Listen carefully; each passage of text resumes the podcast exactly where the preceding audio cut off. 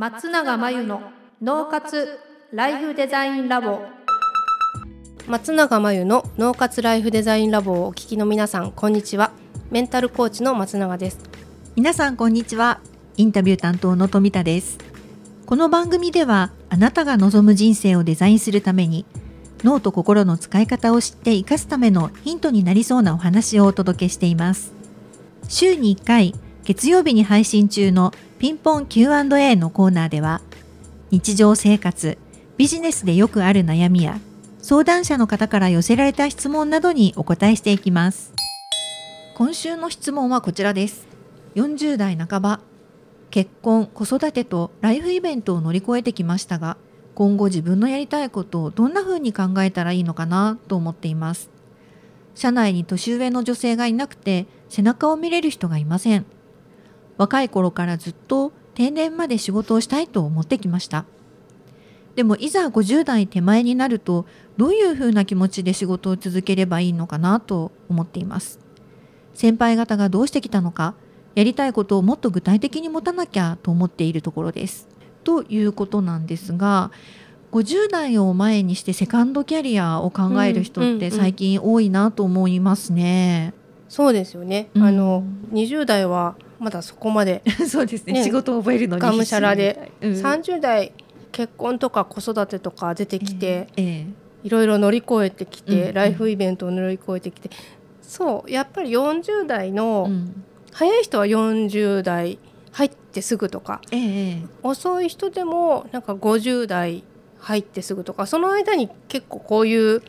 お話って出てくるのかなというとこなんですけどそうですね。と一つはこの、えーと、社内に年上の女性がいなくて背中を見れる人がいないロールモデルがいないっていう話。そうですね。最近多いですよ、多いですね。よく私もこの声聞きます、うん、でそうロールモデルがいると、うん、確かにイメージしやすいんだけど、うん、えっと、いないっていうのは普通に起こりうるんですね、現現状、だとしたら社内じゃないところで探すっていうのが一つですよね。なるほど。そうですね、はいはい。あとは年上の同じ同同性、うんうん、女性だったら女性っていうふうに見なくてもいいかなとあなるほど。思います。はい、っていうのはなんか最近会社の在り方と、まあ、企業の体制もそうだし、うん、性別に関する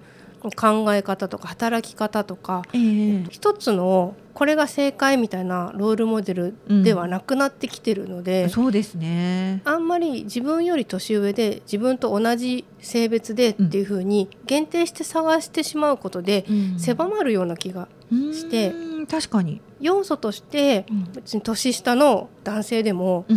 何でもいいかなと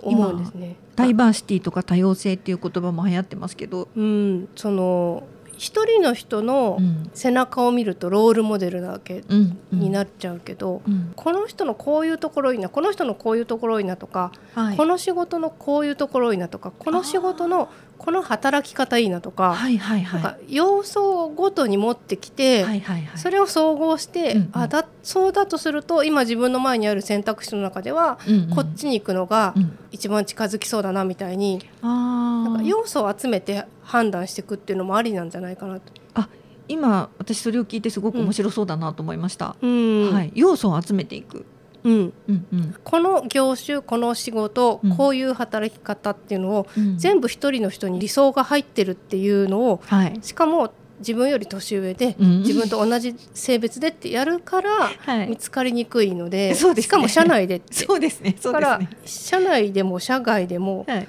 年上でも年下でも男性でも女性でも、えー、働き方のこの部分いいな、うんうん、この仕事のこういうところが面白そうだな、自分は今と比べてこうの方がもっといいなとか、うんうんうん、そういうふうに分けて考えたのを後から総合して、はい、それが理想の今後の自分の姿でそこに行くために、えー、じゃあ今目の前にある、はいまあ、例えば ABC っていう3つの選択肢があるんだったらあじゃあ C が一番そこに近づきそうかなとか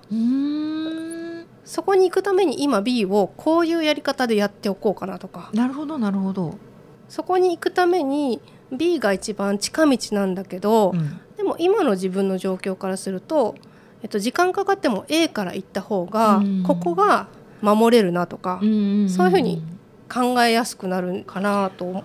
思ったんですけど。あ確かにあの何がやりたいかわからないとか、うん、あのどういうふうにしなきゃいけないかわかんないみたいな人って結構やっぱり多いような気がするんですよね。うんうんうん、今の松永さんのお話だと、うん、すごくそこがやりやすくなるような気がしました。うん、そう。具体的に考えたいとか、何っていうのを見つけたいっていうふうに思う人が多いんですけど、えっと、それが見つかるのもいいけど、はいどういうことをどういうふうにしたい方っていう方がなんか本質的なのでそれが分かった上で何をや、今やるか。あこのどういうふうにどういうことをやっていくために今これをやってるっていう何っていうのは具体的になるのってなんかそこが本質の部分がつかめていて初めて、だからこれなんですよ。なるほどなるほど。そうですねこう「what」もそうですけど「how」の部分も結構大事ですよね。うん。何から先に考えると、うん、肝心なところがあの浅いまま、はい、あの飛びついちゃうとか、はいはい、もしくは、えっと、肝心な部分につながるのに気づけなくて見落としちゃうっていうのがありそう。はい、なるほど。そうですね、うん具体的にすることは本当はいいんだけど物事が進むためには具体性って大事だし具体的にしていけることは具体的にしていった方がもちろん進むのでそうしたいんですけどその前にできてないことはないかっていう話ですね。なるほどなるほど。わかりました。私もちょっと要素を見つけてみようと思いました。なんか方向性とかそうですね。もうちょっと大きななんか目的